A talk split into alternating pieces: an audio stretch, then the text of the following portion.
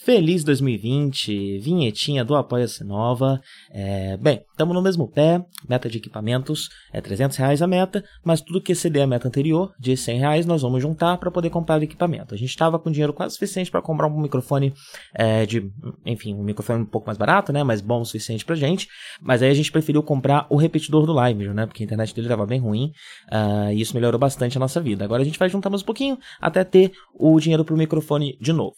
Então, se você não apoia ainda, vá em apoia.se barra Project e faça aí sua contribuição para nós. Muito obrigado, Gustavo Ribeiro, Ananinha Júnior, Rodrigo Varandas, Lucas Tavares, Felipe Sales, Mariana de Oliveira, Carol Cocumai, Danilo Zanella, Natália Marques, Adolfo Tonhete e Crestomance Tássio. Guys, hold your ground. Do your thing, not his. You know, you all got what it takes. So fly free.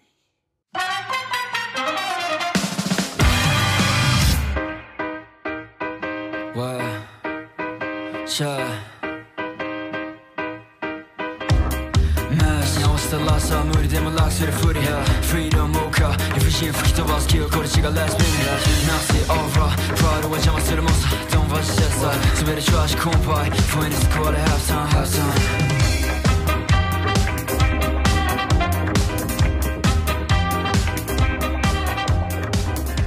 Olá, Live. Tudo, Tudo bem? Não, eu não sei é. muito bem como é. Não é, né? Bem, não a gente não, pergunta. Porque tem indo. que perguntar, né? Tudo ok, né? É. Tudo, tudo certinho.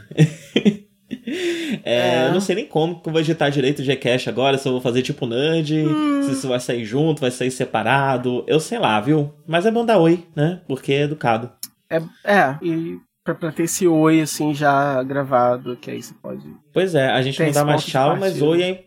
E o oi é importante, né? Pra gente ir lubrificando, conversando tal, se preparando pra gravação. lubrificando.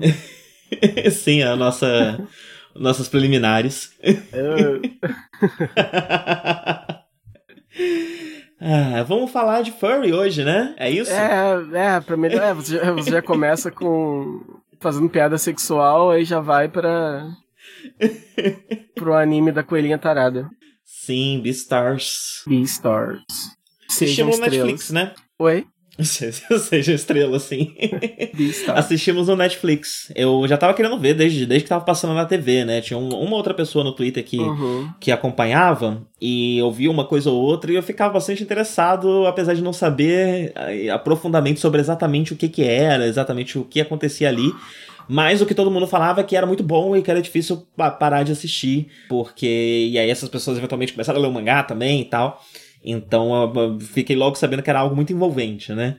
É, é eu vi que. Eu, eu, eu tinha ouvido falar antes de sair a adaptação. É, eu tinha lido um artigo de alguém que acompanhava o mangá dizendo que Tava curioso para saber como seria essa adaptação, porque geralmente os estúdios eles não. É justamente porque mangá é, é, é muito fácil de traduzir para animação, né? São dois meios muito parecidos. Então, uhum. geralmente é difícil você ver adaptações muito drásticas. Geralmente eles só seguem é, linearmente bonitinho, por cada capítulo adaptam e tal, é difícil você ver grandes mudanças assim de história e coisas assim. E a pessoa tava questionando porque aparentemente o mangá de Beastars é um mangá que começa meio desconjuntado. Parece que a autora leva um tempinho assim, diz que quem lê assim do começo percebe que a história vai ficando melhor e o traço vai melhorando. Parece que é um mangá meio irregular no seu começo. Uhum. Não sei se é isso mesmo, não sei se eu lesse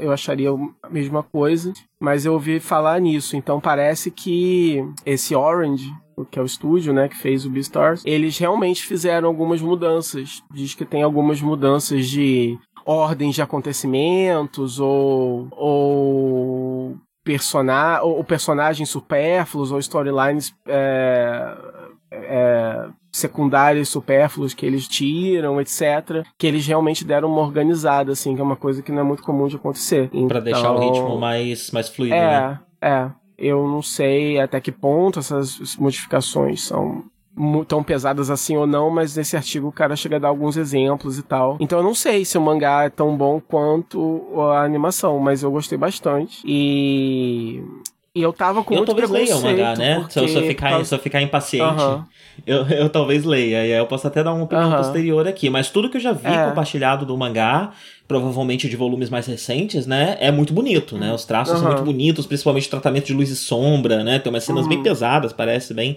carregadas no preto, é, que uhum. são bem uhum. bonitas. É, eu ouvi falar que o mangá parece que é um pouco mais pesado do que a animação também. Tipo, algumas cenas, não sei também. Em que sentido seria esse mais pesado? Mas eu tava com um certo preconceito porque eu tava achando. Assim, eu, eu não sabia direito do que se tratava a história, né? É...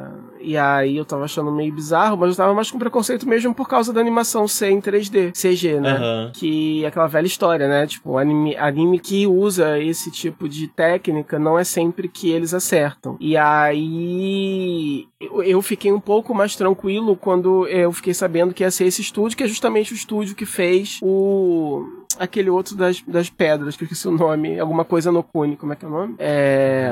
é Land, Land of the Lustros em inglês. Em inglês, é. Né? é. Japonês. Eu, eu, eu falei desse anime aqui, no, a gente fez um Hoseki no Kuni. Isso. comentou sim. Não sei se você não sei se você fez um review oficial, mas você comentou sobre ele sim em algum momento. É, é. É, porque eu lembro que eu gostei bastante justamente porque tinha sido o primeiro, uh, o primeiro anime que não só o 3D funcionou, como eu achei que ele é melhor, que ele foi melhor por ser em 3D, porque eles souberam traduzir melhor as texturas das, das, das personagens, porque elas são pedras preciosas, então a textura dos cabelos e a textura da pele quando elas racham e etc e tal é justamente porque o, o 3D dá essa aparência de action figure para todo mundo, né, quando fazem anime, mas nesse caso combinou, né, e as cenas de ação também é, se beneficiaram muito, porque são, eram cenas de ação muito boas e tal. E aí, para mim, até então era o único, né? Então é interessante que é, o anime seguinte, que é em em CG que eu gosto, a cara de ser do mesmo estúdio também. Uhum. Então... High Score Girl você nunca viu, né? Você só viu o. Eu vi, eu vi um ou dois né? episódios, né? também é muito bom, é. Também é bem também legal. É, é outra, também. outra referência para mim. É. eu, não sim. vi, o, eu não vi o das pedras aí, mas é, Beastars e High Score Girls são as melhores coisas de CG que eu já vi. É, e que consegue é. trabalhar ah, características do anime, uhum. né? E, e de, da animação 2D e transpor isso pro 3D de uma forma uhum. muito boa, muito, muito bonita, né? E, a, e inclusive também uhum. trabalhar outras coisas que não seriam possíveis na animação 2D de um jeito uhum. bastante artístico. Uhum. E Beastars é interessante porque não sei se você percebeu, mas nem todos os personagens são em são em CG. Tem vários personagens de background ou personagens secundários que são animação tradicional. Eu não sei porquê, o porquê dessa escolha, assim, mas tem vários personagens que estão só passando, figurantes que eles são animação Olha tradicional. Só, é bem sutil. Eu reparei que assim, né? Existem alguns é. pequenos momentos do, do, do, do, do anime que ele deixa de ser 3D e ele é 100% 2D. É, uhum. É, mas eu não, não tinha reparado nesses elementos de fundo. E tem toda uma personagem, na verdade, que não é, não é de fundo, eu esqueci quem ela é, mas toda uma personagem no final que, que é ela é toda 2D. animada. É, eu não entendi também por quê. Caramba, é, olha só. É meio do nada, assim, mas. É, mas é bem sutil, porque o anime consegue simular muito bem a animação tradicional dentro do, do CG e, e eu acho Eu nem sei mais se é, se, é, se, é, se é o shading isso que eles fazem, né? Não sei se já é outra técnica.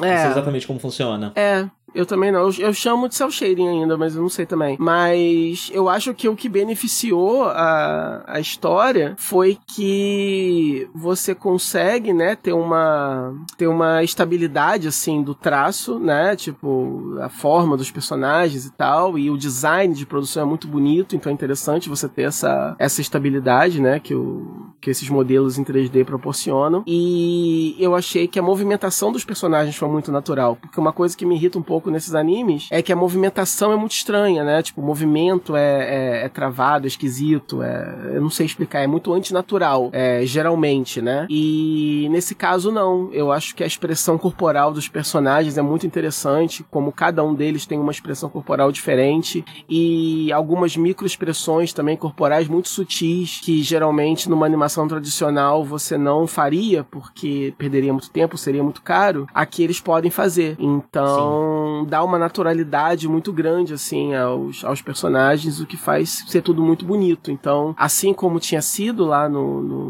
nas meninas lá das pedrinhas, é, eu também digo, né, que não só é um caso em que o 3D, o CG é bem feito e não incomoda, como eu acho que ele é melhor por ser assim. É, ele soma, né? Sim. É, adiciona é, valor à produção não que seria é, ruim se fosse se fosse um, um, 2D, uma animação tradicional bem feita e tal, porque o roteiro é muito bom, etc. Mas eu acho que eu gostei de ser assim e eu me espantei de ter gostado, porque até os trailers eu tava preconceituoso ainda. E aí foi aí que eu resolvi só ver um episódio e aí eu me apaixonei. É, uma coisa que, que, que é, Beastars tem em comum com High Score Girls, eu não sei sobre Hoseki no Kuni porque eu não assisti, mas é que ambos têm uma direção de arte que faz com que você não, não, não... Ninguém é muito humano, né? No caso de Beastars todos são animais, e no caso uhum. de High Score Girls é uma arte muito estilizada, todo mundo é meio pequenininho, é. cabeçudinho, com, é, com, a, com os cílios, né? Muito saltando, e com muitas características que fazem com que a gente não compare tanto com o humano, o que dá uhum. aquela quebra, né? No, no, Uncanny Valley, né? Então você não tá olhando aquilo pensando pensando que você está vendo humanos, uhum. você está olhando aquilo pensando que você está vendo é, realmente um desenho animado. Isso, uhum. isso faz com que a movimentação fique mais fluida mesmo, né? Você, o seu cérebro não está procurando defeito, como ele é. estaria se fosse algo mais fotorrealista, mais próximo do, do, do, do real, né? No caso de, uhum. de Hoseki no Kuni, você ainda é um anime, né? Então ainda tem as traças e as feições de anime, mas você tem umas proporções e umas formas mais humanas. É, mesmo mesmo lá, você também acha que, que, que há essa fluidez de movimento ou dá essa estranheza? Estranheza? É, eu, eu senti poucas vezes estranheza. Eu achei que tem uma fluidez muito boa também. E tem poucos pouca, poucos elementos assim só que, que incomodam. O fato de todas as personagens, por exemplo, têm a mesma forma, né? Tipo, achei o mesmo corpo, uhum. a mesma cara, todas elas, porque eles provavelmente usaram o mesmo molde para fazer todo mundo. É, barateia assim. bastante, né? Beastars é, não pode fazer isso. é, porque eles são bem diferentes naturalmente. Então, é, com certeza, assim, é, eu gostei muito, né, do Huseki no Kuni. É, eu não senti nenhum tipo, assim, de estranheza que me tirasse fora, né, do, do da, da narrativa. Mas com certeza Beastars é uma evolução. Dá pra ver que uhum. o estúdio não só é, começou inovando, mas ele tá continuando a evoluir. Ele tá aprimorando, né? Inclusive, eu acho que se eventualmente, né, tivesse uma segunda temporada de Huseki no Kuni, já seria até melhor do que foi a primeira, porque aparentemente eles realmente estão é, evoluindo a técnica, né? Aham. Uhum. O... Mas, e, não bem, só, e, não que... só, e não só é o mesmo estúdio, mas aparentemente tem várias pessoas na produção do, do anime equipe, são. Né? É, exato. Uhum.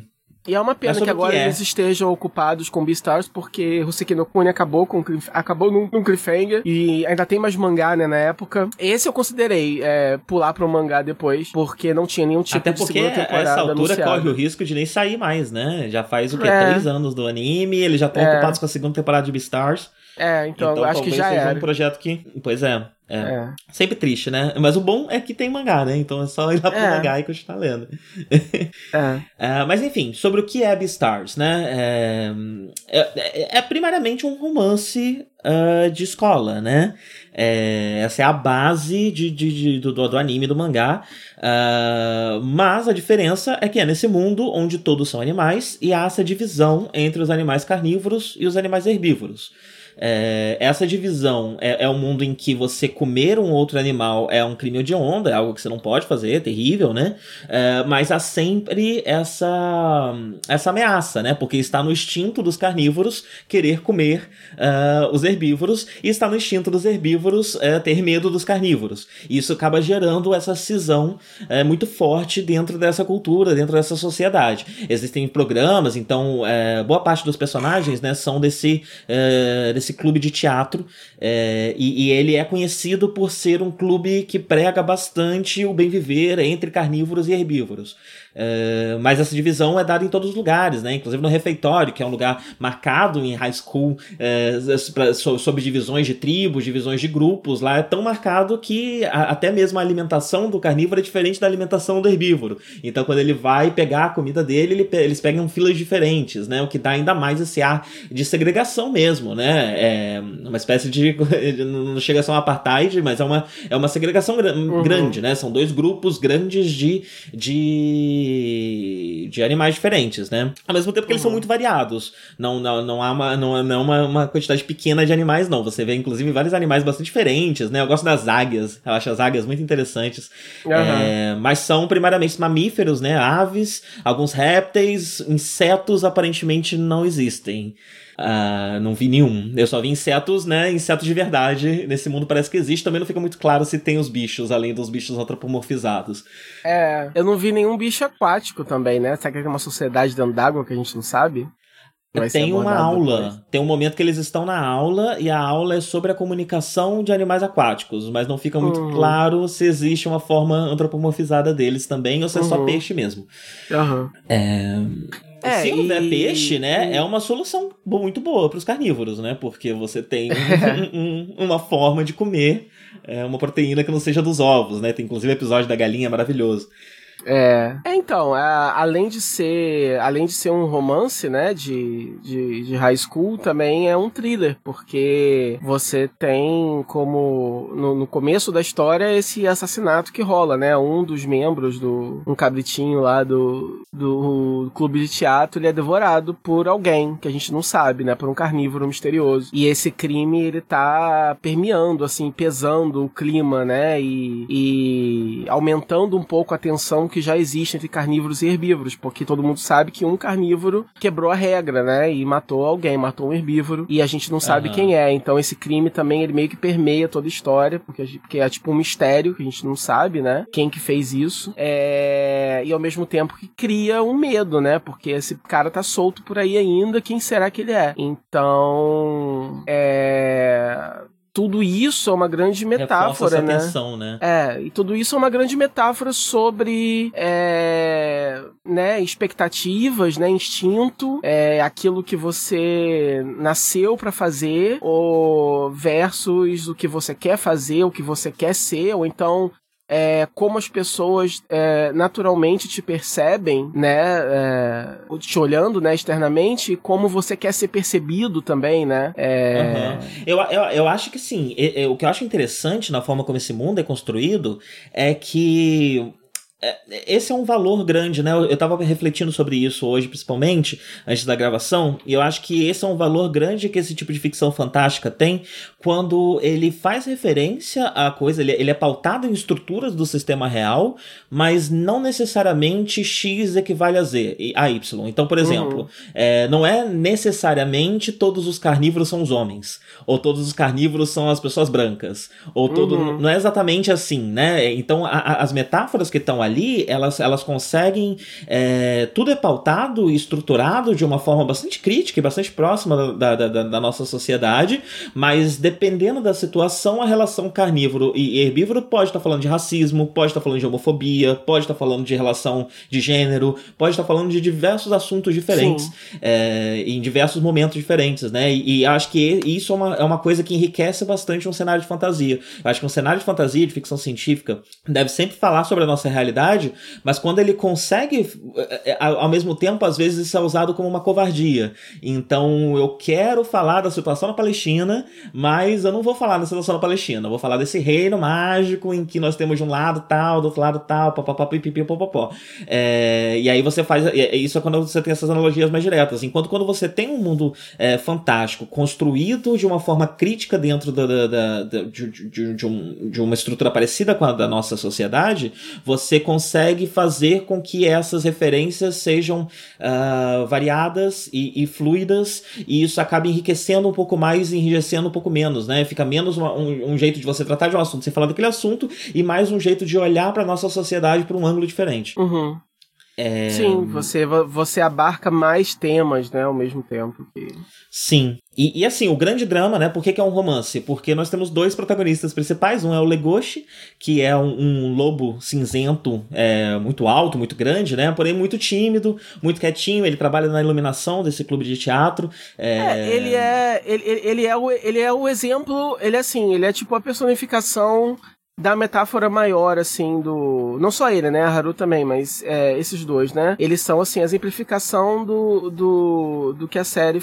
É, do, do tema central porque ele é um ele é um carnívoro e ele é um carnívoro ele é um predador né naturalmente muito grande ameaçador e etc só que ele não é assim ele é tipo um nerdzão sabe tímido e, e sem jeito e constrangido, etc. E, e não só ele é assim, né? Mas ele não quer ser percebido como o, o lobo que ele é, né?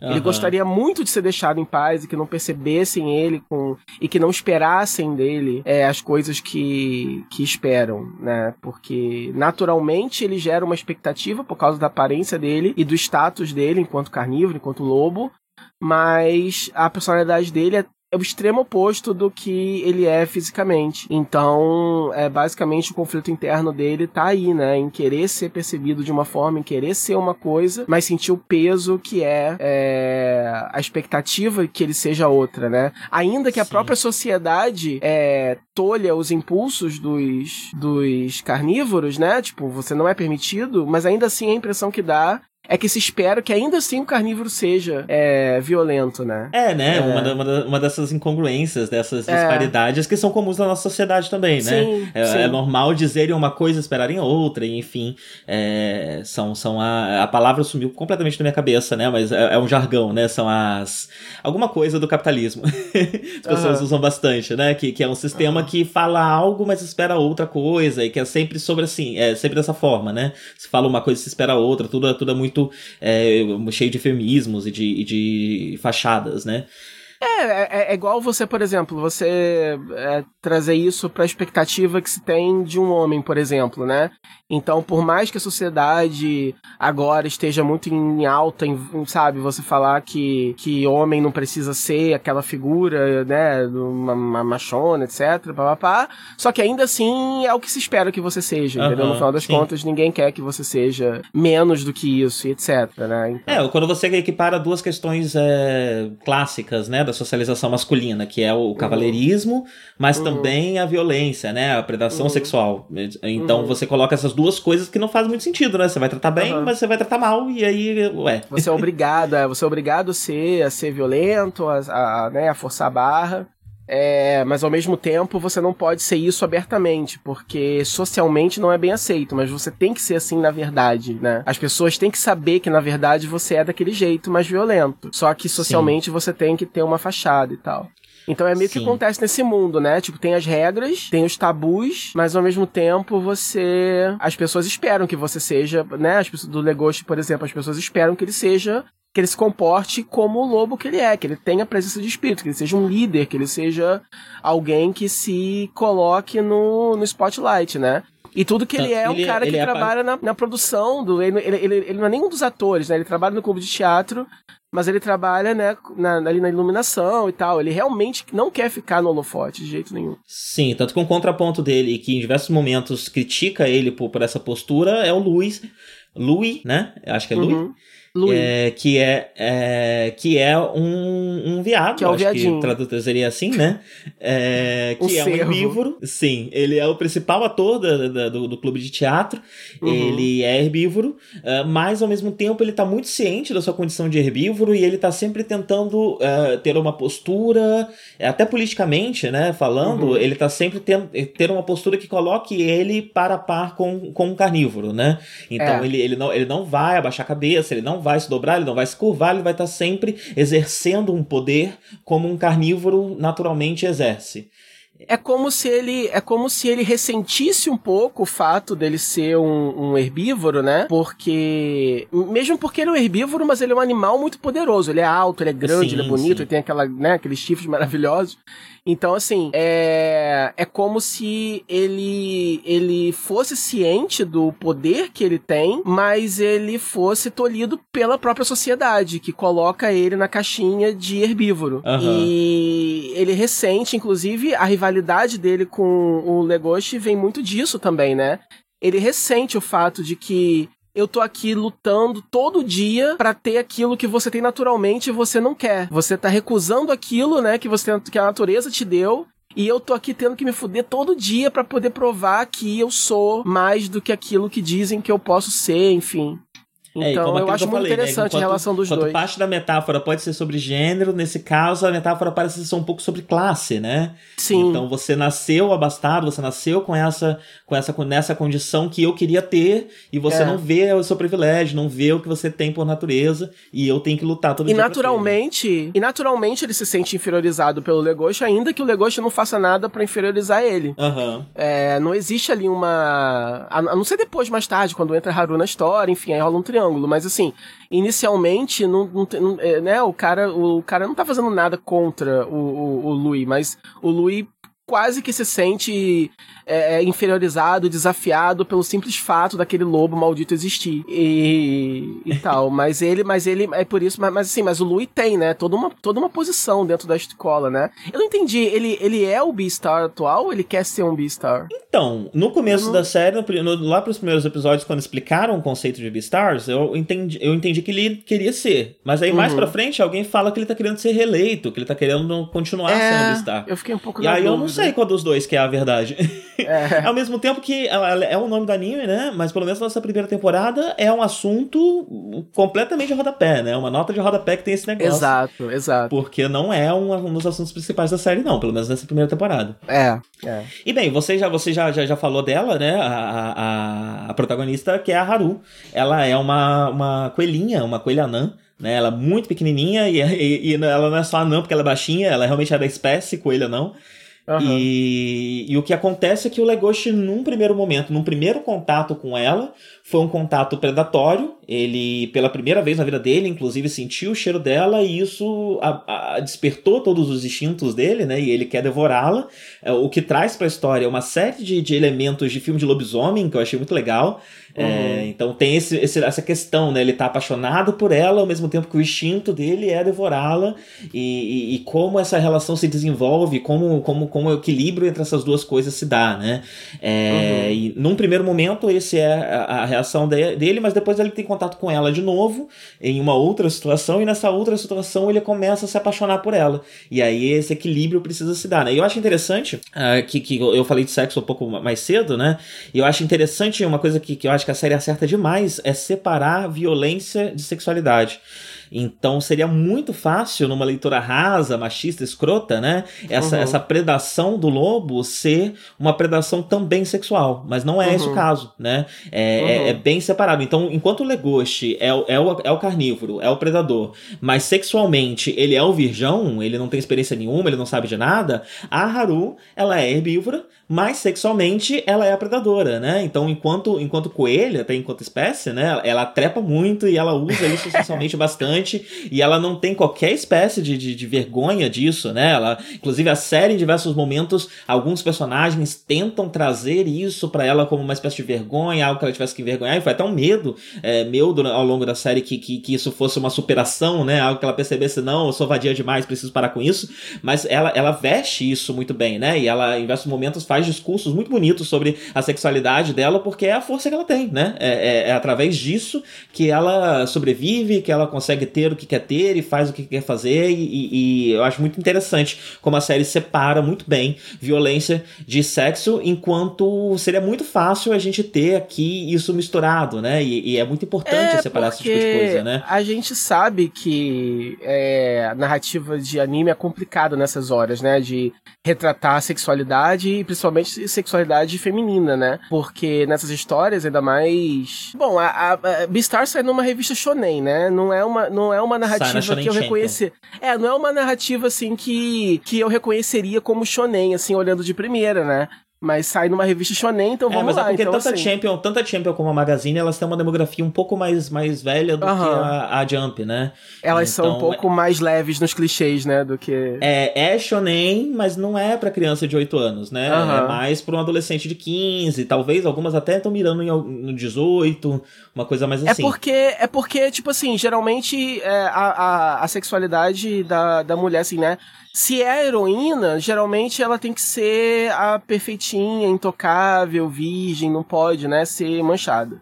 Ou então, se ela é sexualmente experiente, ela é a gostosona, femme fatale, que vai ser usada pra né, só para ser um símbolo sexual na série e excitar leitor. E eu fiquei muito espantado com o nível de complexidade da Haru, assim, fiquei é, é, muito feliz de ver que eles realmente se esforçaram para criar uma personagem tridimensional e, e fiquei muito espantado. Assim, não era para ficar espantado porque isso deveria acontecer com mais frequência. Então é triste que eu tenha ficado espantado, mas feliz por essa história que a forma é, positiva com que eles retratam a sexualidade dela e a relação dela com a sua sexualidade, né?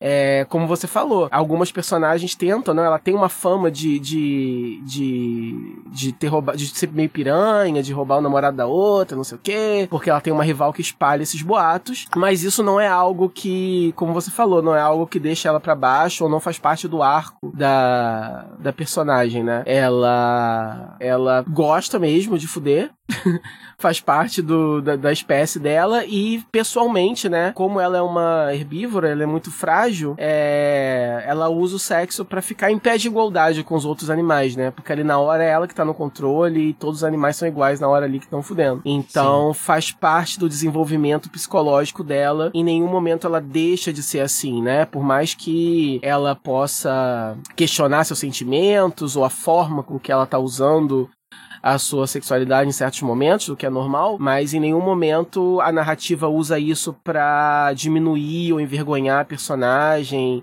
ou coloca a, sex a, a sexualidade ativa dela como algo a ser superado ou abandonado, né? Ela pode mudar, evoluir, ter sentimentos diferentes por personagens diferentes e às vezes querer, às vezes não querer, mas tem motivos reais por trás disso, não é só uma forma de encaixar a personagem em algum tipo de ideal, porque o público demanda isso, né? É, então eu fiquei muito surpreso é, em, é, no, no, com o nível de complexidade da Haru. Não é algo que eu esperava numa história dessa, entende? Eu até esperava uhum. uma complexidade, uma, assim, com, com o Legoshi ou com o Louis ou outros personagens, mas eu realmente não esperava que a garota fosse ter toda uma história própria também, fosse ter um protagonismo e fosse ter uma um, um também um controle da sua própria narrativa, até quando ela é colocada é, como como, como motivo de discórdia entre os machos, ou quando ela precisa ser resgatada porque ela entrou em algum apuro. Mas mesmo nesses casos, ela não, eles resistem ao, ao impulso de só usar um clichê ou jogar ela no estereótipo. Ela continua sendo uma personagem complexa. Então, de todos os personagens, ela foi a que mais me espantou. Por causa desses motivos, assim, fora da série, né? Por causa, é porque eu tô muito acostumado a ver é, anime lidar mal com as suas personagens ah, ainda mais ainda que, mais shonen. Assim, né? Por mais que, que exatamente, né? Ainda por mais é um que seja escrito, então... é, por mais que seja escrito por uma mulher, ainda assim, né? É uma mulher que escreve, mas ela é uma mulher que escreve dentro de regras de editores, de, de, de uma publicação que já existe. Então, assim, o fato de ser uma autora não garante que necessariamente é, a história vai poder ser, né, vai poder fugir desses, desses estereótipos, né? E nesse caso fugiu. Sim, sim. É, inclusive, eu, eu, acho interessante, eu, já, eu comentei isso, né? Mas o, o, o anime ele é muito, muito profundamente pensado, né? Então não é uma divisão cultural que é, é, que é trabalhada e analisada de uma forma rasa. E nenhum desses personagens é, é criado e analisado de uma forma rasa, né? Então eles têm camadas e camadas de traumas, de performance, de, de, de luta política em muitos momentos, né? De, de, de uhum. postura, de como se mostrar para o mundo. E, e, e, todas essas camadas flutuam e oscilam de um jeito que até mesmo em determinados momentos você acha que conhece aquele personagem e ele até te surpreende. Porque tem uma camada dele, tem um detalhe dele, tem uma questão dele que você ainda não teve tanto contato, é, uhum. ou ele está numa posição, numa situação que você até agora não tinha visto, e você espera que ele vai agir da mesma forma que você viu até agora, mas ele não é tão simples assim, né? Ele é mais parecido com uhum. um ser humano e aí ele te surpreende com uma novidade, com uma questão dele que você ainda não, não tinha tido contato. E é muito uhum. interessante porque, por ser uma narrativa muito corriqueira, né, cotidiana, então tudo isso ainda está inserido no, no, numa estrutura que é de um romance, é primariamente de um romance shonen, mas você percebe bastante influência do, de, do, também dos romances shoujo, né? E essa troca cultural, essa troca de demografia entre shonen e shoujo vai cada vez se borrando, é, essa, essa, linha que separa um do outro, né? Cada vez se borra uhum. com o tempo, porque você tem cada vez mais mulheres que vêm trabalhar no seinen, vêm trabalhar no shonen e trazem consigo é, muito do que elas faziam antes do shoujo e, e isso faz com que a, a, o, essa divisão se, se, seja mais, mais borrada e, e, que o gênero romance dentro do shonen possa se desenvolver e trazer esse, e ser enriquecido, né? Ah, uhum. Uh, então, assim, muito é mérito de Beastars com certeza, né? Mas muito também é dessa troca que já vem acontecendo há uns bons anos aí, né? É, eu acho que muito tá, tá, tá, vem daí também. Uh, e eu me perdi um pouco no, no, que eu tava falando. Ah, tá. É, como é uma, uma narrativa muito corriqueira, muito cotidiana, é, você reconhece as, os estereótipos, as coisas que você tá acostumado ali, mas o que o desenvolvimento de personagem te surpreende, te trazendo a sensação é, é, é, a mais próxima de conhecer mesmo uma pessoa, né? Você tá conhecendo aqueles personagens até que eles terminam mais muito próximos de seus amigos no final da, da, da temporada, né? Uhum. Porque você vai se aproximando deles. Como eles têm profundidade, não é só o que te, é te apresentado na primeira temporada, na, no primeiro episódio, e aí ele tem no máximo um arco de desenvolvimento e fechou, né? Não, você também está ao longo da, da, da temporada desses 10, 12 episódios conhecendo eles, né? Até o último episódio você ainda está conhecendo traços e elementos de cada um deles. Sim. É, e quando eu digo que, que, que ele traz elementos de, de, romance, ele traz também os exageros, né? Então a gente tá falando de um, de um, um mundo que tem essa violência latente, e essa violência latente ela vai se manifestar de diversas formas. Então você vai ter organizações criminosas, você vai ter questões é, bem, bem, bem exageradas que normalmente você não veria num, num romance de escola, né? É, mas esses elementos estão lá e eles aparecem pontualmente, normalmente em arcos maiores, mais grandiosos, é, mais pro final da temporada. É, o, eles, é, assim, além da, da história pessoal é, dos personagens e de toda a metáfora social, etc., é, o mundo em si da, de, de Beastars, ele é muito bem é, desenvolvido e todo episódio traz alguma coisa, algum elemento novo daquele mundo que você passa a conhecer, né?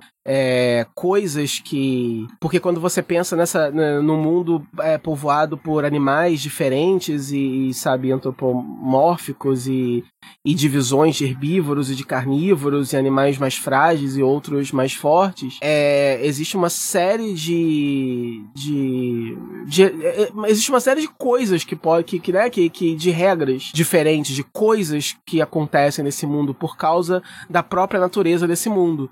Então, coisas que às vezes você nem imagina que você vai descobrindo aos poucos, né? É, Sim. Como, por exemplo, a, a, própria questão do, né, do, do, do, episódio que você tem um segmento do do, galo lá, o da galinha. É uma, bom, é uma galinha, né?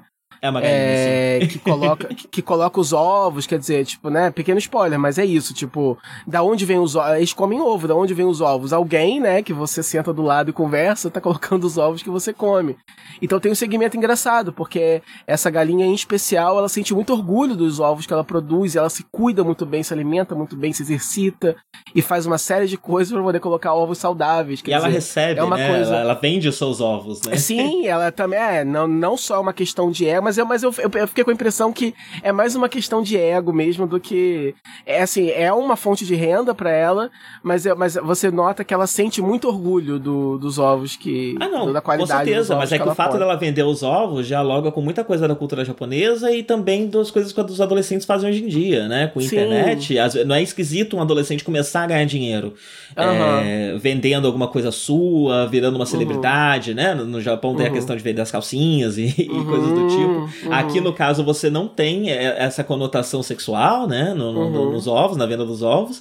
É, mas eu acho que, que fala um pouco disso também, né? De, de como, é. bem, os adolescentes hoje em dia ah, ganham dinheiro, às vezes. Eles são uhum. incentivados a ganhar dinheiro, inclusive. E muitos deles sonham, né? Em virar um youtuber, virar uma coisa assim ganhar uma uhum. grana de algum jeito. Eu acho que tem um pouco disso também nessa personagem. E você tem a, a, a adaptações também no, no, ambiente, porque tem, tem é, personagens de diferentes tamanhos. Isso eu não entendi muito bem, porque é, no começo eu pensei assim, é, os animais eles são antropomórficos, mas eles vão, é, todos eles mantêm mais ou menos os tamanhos que eles têm na, na natureza, né? Então você, você vê isso em alguns. Então assim, só que por exemplo, você tem pássaros gigantescos, né? Você tem pássaros que estão do tamanho de um, do que seria uma pessoa normal. É, mas ao mesmo tempo você tem bichinhos, tipo roedores ou coisas assim, que são pequenininhos. É, então eu não entendi muito bem quais são as regras, porque teoricamente os pássaros eram Eu acho que é só ranômico, né? Porque não dá pra levar em consideração nem que é tipo as proporções dentro de espécies similares, né? Então entre é. os mamíferos eles vão ter vão seguir uma mesma proporção, porque a coelha anã é baixinha, mas ela ainda mas é ela não é do baixinha, tamanho, né? É, é. Enquanto a esquila, que no mundo real, sei lá, tem no, no máximo metade do tamanho de um coelho pequeno, uhum. é pequenininha. É. E o próprio Legoshi, ele é, ele é grande, mas ele é bem maior do que seria um lobo, né? Tipo, Olha, um lobo é grande, viu? Essa é uma coisa que Sério? sempre me falam. A gente, a gente imagina que um lobo vai ser parecido com um cachorro, e aí quando você vê um lobo, você repara como esse bicho é gigantesco. Você fica, eita porra. Já ouvi falar mais de uma vez uhum. sobre lobos. e você tem a coisa toda do mercado negro de, de, de carne que rola, né? Tipo, e essa é a é, parte então, mais pesada aí, sem, da, sem dar muito spoiler, né? Sem dar muito spoiler, mas há um uhum. momento da temporada que você tem esse choque, eu achei muito interessante também para tratar, outra forma de tratar essa, essa separação, né? Uhum. Que dentro da, você descobre que dentro da escola você tem um ambiente muito controlado. E que fora da escola as coisas não são bem assim, né? Uhum. É, então, fora da escola tem uma série de hipocrisias, tem uma série de questões uh, muito mais pesadas e muito mais complicadas e que é um choque, principalmente pro Legoshi, que é um uhum. personagem que tá tentando se manter dentro dessa, desse ambiente controlado, né? Desse ambiente pacífico uhum. da escola, né? E ele, ele tem uma questão moral sobre isso e quer levar isso adiante. Então uhum. é interessante também pensar nisso, né? Como a gente também cresce numa escola que é um ambiente controlado e de repente a gente é solto no mundo que funciona de outra forma, com outras regras, com outras uhum. cobranças, é, uhum. com pessoas mais velhas que foram criadas em outras épocas com outras ideias é, e que ainda re, regem né, o sistema e a forma como o mundo funciona. Então uhum. esse choque também é interessante e eu acho muito contemporâneo, né? Numa época em que a gente vê e, e não é de novidade, né? Não é de hoje. A gente vê é, novas gerações que estão muito mais abertas para questões de gênero, para questões de sexualidade, para questão, enfim, questões de racismo e tudo isso, muito mais cientes e abertas para isso. O choque de quando você sai para o mundo, pro mundo do lado de fora, né? Quando você realmente vai trabalhar e começa a ter contato com, com o resto do mundo e não só no ambiente controlado da escola, é muito grande, né? E a luta uhum. e a uhum. força que, porque é, se você cresce numa e eu digo isso até um pouco por experiência própria, né? É, eu não sou de um. eu já tenho uma certa idade já, mas eu já venho de uma geração em que na escola eu aprendia tais coisas que do lado de fora não são legais, não são bacanas de se levar adiante, não são bem uhum. vistas, né? É, então eu digo isso por, por experiência própria. Você, você cresce a, a, acostumado e ambientado com um mundo que não é o mundo que você vai ter do lado de fora, né? E aí você vai ter que lutar para tra transformar o mundo do lado de fora naquilo que você cresceu ambientado e achando correto. Então a série também trata desse choque, né? De crescer e, e, e das hipocrisias que no mundo e na forma de, de se criar as crianças, né? Uhum.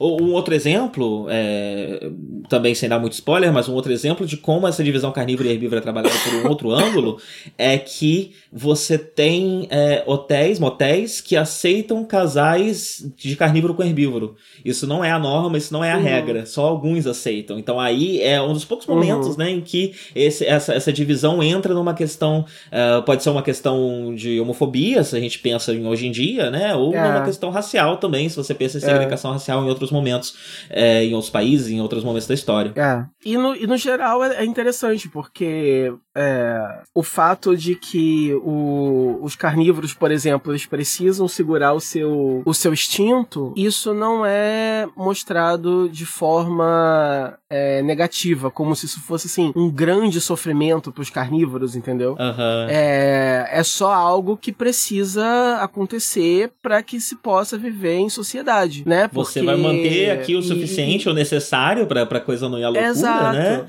Mas. Não, e, e isso, isso é interessante, porque tem muita gente que é, justifica é, certos comportamentos, né, é, do ser humano baseado no, no que seria os nossos. No que, no que seriam os nossos instintos primitivos animais e blá blá blá, né? Aham. Como se. Que também era outro medo que eu tinha quando eu tava enquanto assistia a série. Tipo, daqui a Aham. pouco eles vão começar a justificar umas coisas baseadas em instinto, né?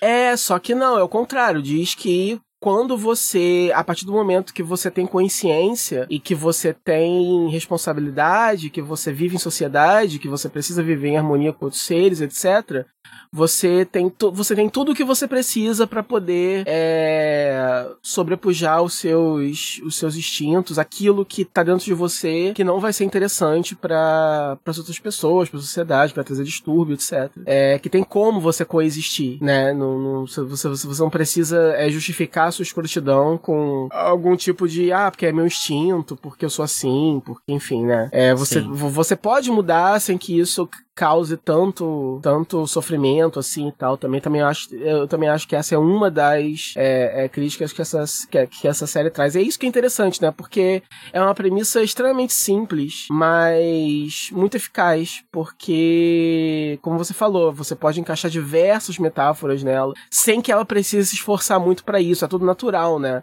a série não Aham. é. A série não é uma aula de, sabe? Tipo, ela não fica martelando lição na sua cabeça, não tem nada disso. Tipo, você tá literalmente assistindo é, um, um romance colegial com pitadas de thriller, de, ma, de mafioso e, e de serial killer e coisas assim. E, e só, que- só que aí, naturalmente, a- a- observando as vidas, o dia a dia desses personagens, você vai meditando e associando em coisas com a sua vida também e tal. Ou se você não quiser fazer nada disso, tá tudo bem também, porque a história em si é muito interessante e os personagens em si são muito interessantes e bem desenvolvidos e tridimensionais, né, psicologicamente, não só pelo fato de serem feitos em 3D. Sim, sim. E, e é interessante, né? Porque é, é, é um romance, uma questão fantástica, escrito por alguém que aparentemente, eu não tenho muito essa, é, essa informação, mas aparentemente é alguém que conhece muito profundamente questões de sociologia, questões de, é, de, de política mesmo, né? E de organização humana, porque a forma como a- a- é- isso é construído, a forma rica como isso é construído, me parece meio improvável que seja por alguém que não sabe muito bem o que tá fazendo. É, É. Ela, eu sei que ela manja muito de cinema e eu acho interessante ela escolher o teatro como o palco principal, né, pra esse para essa série, porque é uma Uhum. área que ela, que ela parece entender bastante. Ela, ela foi. Ela se formou em cinema, na verdade, na, na Universidade de Arte de Musashino. Outra coisa interessante sobre ela é que ela é filha de um mangaka famoso. Ela é filha do Keisuke Itagaki, que é o criador de Baki the Grappler, sabe? Ah, sim, sim. Coisa de nome. Pois é. Pois é, é um mangá de lutinha, eu não sei muito bem o que, eu acho que é o wrestling, mas wrestling. Eu acho que é olímpico. boxe. É boxe? Não, não é boxe não, porque Não ele é? não usa luva de boxe. Grappling. É, é, é grappling. É, nome, grappler é que é agarrar, né? É. Ah, existe um esporte Eu chamado acho que grappling, tipo, é isso? Eu acho que eu já ouvi. Peraí, deixa eu googlar aqui. Ou Google você aí. Eu acho que eu já ouvi falar. Gra grappling. Google você aí. Mas é esse Grappling. mangá aí, que é um, é um mangá bem antigo, É, né? E... É uma luta corpo a corpo ou luta agarrada. É uma expressão utilizada para generalizar qualquer estilo de luta agarrada, seja em pé ou chão. Ah, Então não é um esporte específico, mas é um termo genérico para É uma luta de agarrão, né? Um... É, Jiu-jitsu, é a arte de controlar o corpo do oponente. Pode ser aplicado em luta em pé ou luta de solo. Pois é.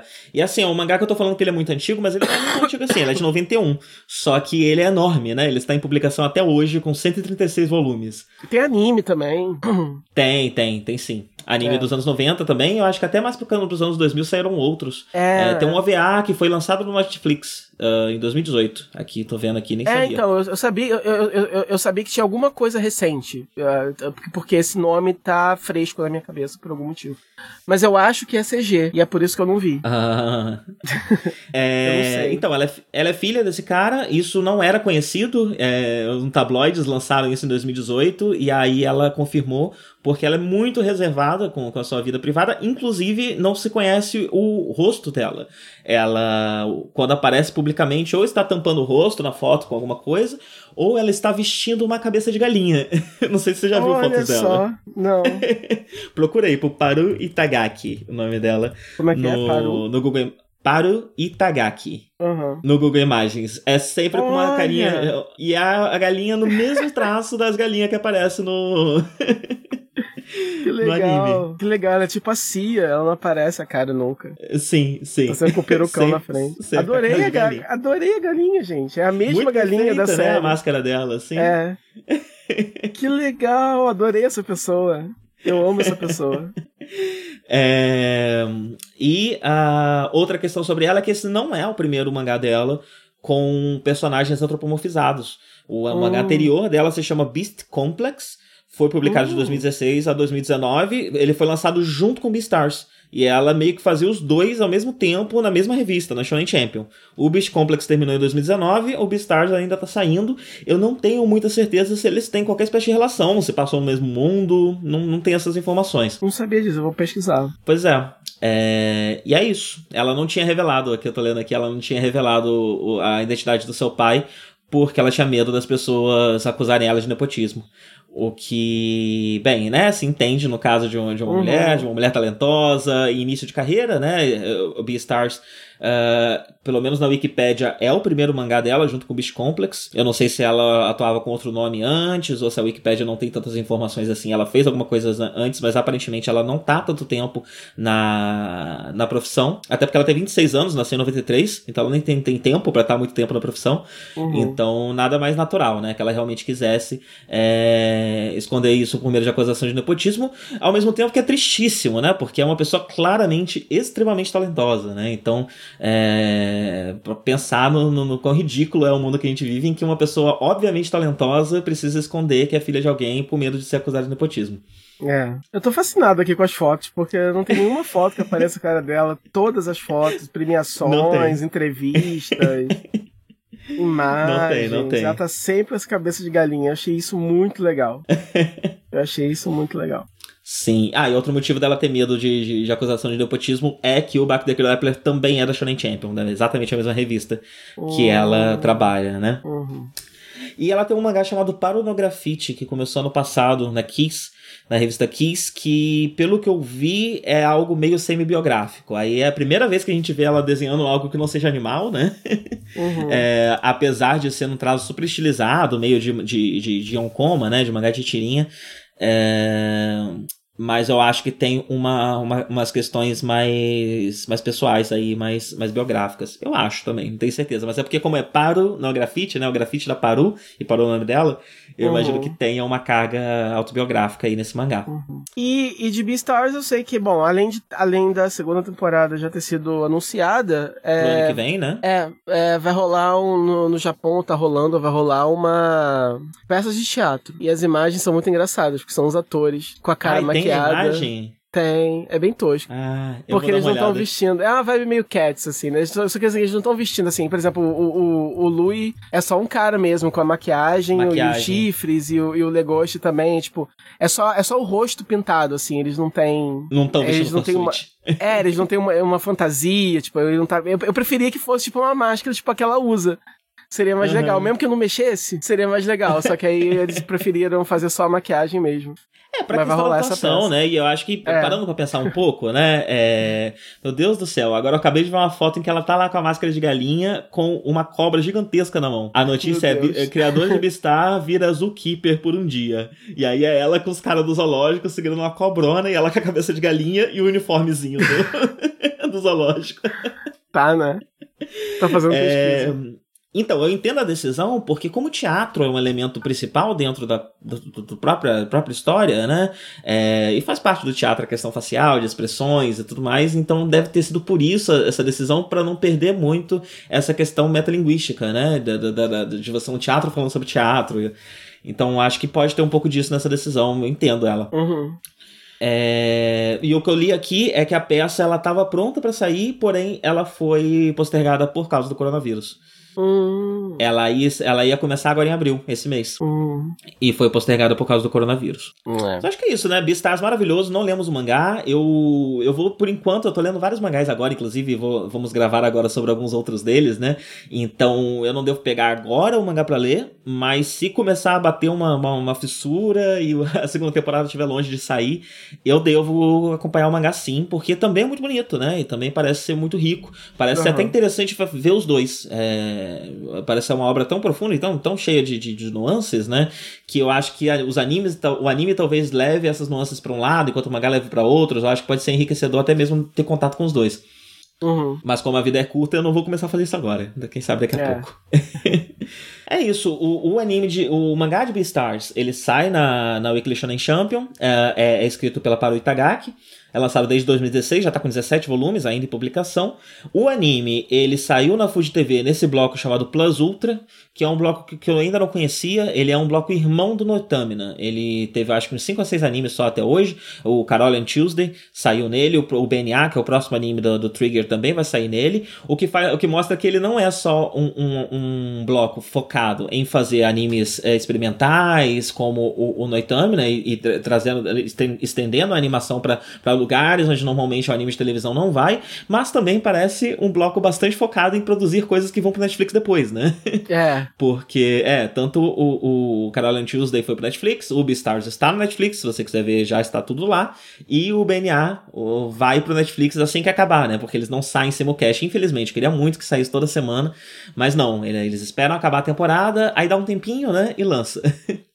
É, eles legendam, dublam e, e lançam. É meio chato isso, né? Os, é, os caras lá fora chamam de, é, de Netflix Prison, porque na era do simulcasting, que você tem Crunchyroll e lá fora tem Funimation também, tem outros sites que colocam os episódios simultaneamente, é, no, na, nos casos dos contratos com a Netflix, não. É, e é foda, porque, por exemplo, mesmo aqui pra gente, por exemplo, se você quiser ver um anime que tá saindo agora, mas não tá na Crunchyroll, tá num, tá num num serviço que só tem nos Estados Unidos. Beleza, você ainda consegue ele é, fazer o download pela internet se você quiser. Porque tem Horrible Subs, tem essas subs que, que ripam desses serviços e disponibilizam. Uhum. Aí você consegue assistir. Só que no caso da Netflix, não, porque é, eles não estão lançando simultâneo em lugar nenhum, estão esperando acabar. Daí você, se você quiser ver simultâneo, você tem que ter a sorte de ter algum fansuber subando. subando. E como a gente tava falando aqui, é, como a gente tava falando aqui antes de gravar, não existe mais fansuber. Por algum motivo misterioso. Acabaram as fansubs. É, ainda tem, tem mas são muitos poucos, né? São muitos e não é poucos. todo anime que, que tem, quando tem é difícil, não é mais aquela coisa bonitinha que era antes. Então. Ao mesmo tempo, né, a, a gente tem uma certa dissonância, porque às vezes eu tenho isso, eu fico impaciente porque o anime passou no Japão faz três dias e ainda não tem nenhum fansub que fez. Mas esse sempre foi o ritmo dos fansubs, né? É só que a gente, como a gente é. ficou meio acostumado com Crunchyroll, com Netflix, com essas coisas mais imediatas, com Honorable Subs, é... a gente espera que as coisas sejam muito mais rápidas do que elas sempre é. foram. Então é. tem esse elemento também, né? Porque, sei é. lá, eu procurei Beastars agora aqui no NIA e tem pelo menos uns três fansubs diferentes fazendo o que, que fizeram ele em inglês, né? Hum. então não é bem assim ainda tem fansub, mas a gente que, que, que meio que tá um desacostumado, pouco, é. eu acho. É. é. A gente tá mimado. Estamos mimados. É, mas ó, só pra ter uma noção aqui de, do que é essa, essa prisão da Netflix, né? O, o, último episódio foi ao ar no Japão em 26 de dezembro de 2019 e só ficou disponível, acho que mês passado, não foi no Netflix? Acabou de entrar, é. Foi bem recente. Acabou de entrar? É, então é uma questão é, aí de uns três meses, né? É, é. Uma questão aí de, de, mais uma temporada, na verdade, né? Termina, é. aí passa uma temporada de anime, aí estreia. É. Ou não, pode ter, ou pode ter estreado há mais tempo também, eu, eu, realmente não lembro mais. Mas é porque uhum. apareceu. É, é porque, é, enfim, eu, tô, eu, posso estar confundindo, porque eu só. Eu, como eu só quis ver agora, talvez na minha cabeça só saiu agora, né? Porque no meu mundo só existe eu e as minhas vontades. então, de repente já tá lá há mó tempão e eu só tava ignorando. Então, assim, não. Esquece o que eu falei. Não faço a menor ideia de quando entrou na Netflix. Caramba, você falou com tanta certeza que eu tava super acreditando e agora. É, agora Você acabou de derrubar de... absolutamente qualquer confiança que eu tinha em você. É, eu entendo. Eu, eu, eu, eu, eu causo esse efeito nas pessoas. Mas eu já verifiquei aqui, o anime foi incluído no catálogo em 13 de março de 2020. Então você não tá nem muito certo nem muito errado. Tô no meio do caminho. No meio do caminho.